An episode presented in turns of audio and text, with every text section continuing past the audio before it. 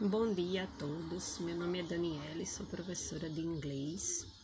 Trabalho no município de Cruz do Espírito Santo, na Paraíba, mas moro na cidade de Santa Rita, que também é na Paraíba. Hoje eu vou contar um pouco sobre a história de Santa Rita de Cássia, que é a padroeira da minha cidade, né?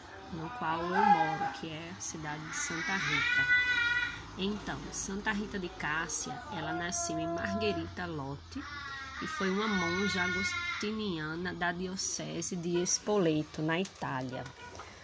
Ela era filha de Antônio Lotte e Amata Ferri Lotte, que nasceram em Roccaporena em 1381.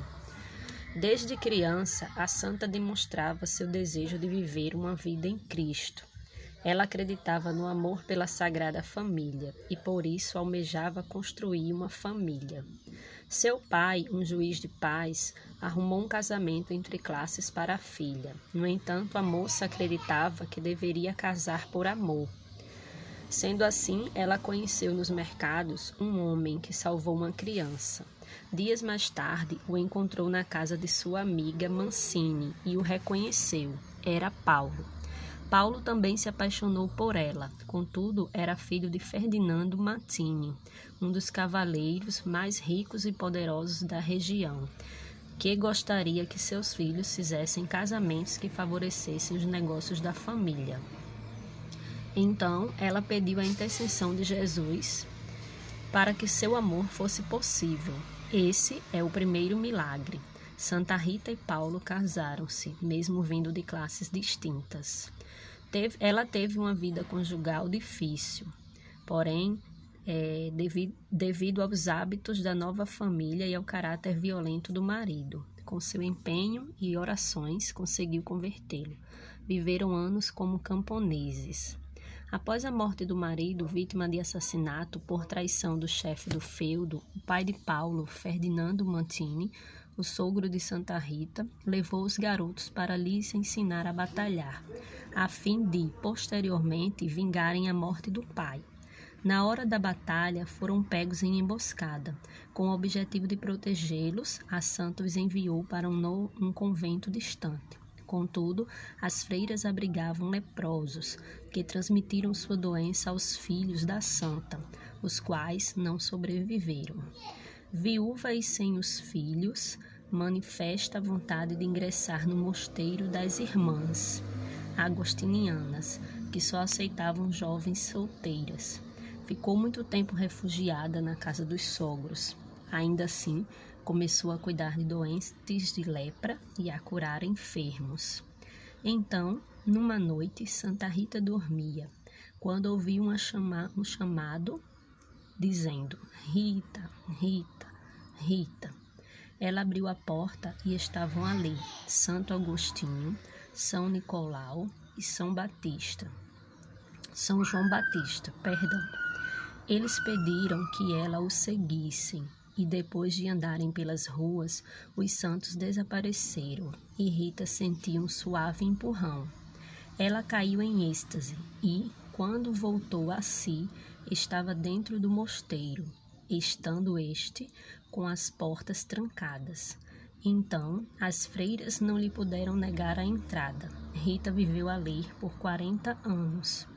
Cinco meses antes da morte de Rita, um dia de inverno, com a temperatura muito fria e um manto de neve que cobria tudo, uma parente, uma parente lhe foi visitar e antes de ir embora perguntou à santa se ela desejava alguma coisa. Rita respondeu que teria desejado uma rosa da sua horta.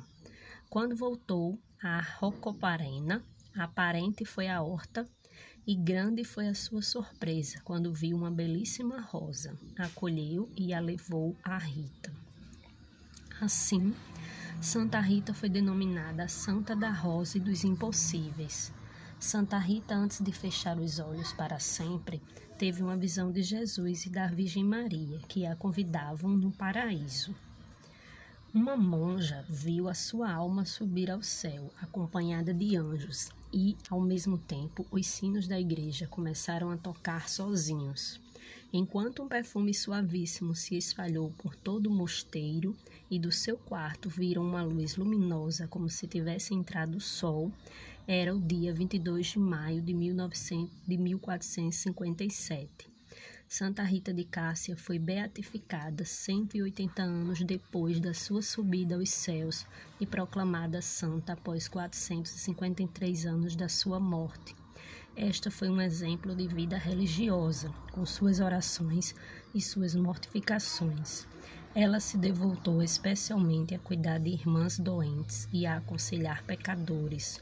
Por 14 anos, até sua morte, trouxe na testa um estigma, associando-se assim à paixão de Cristo.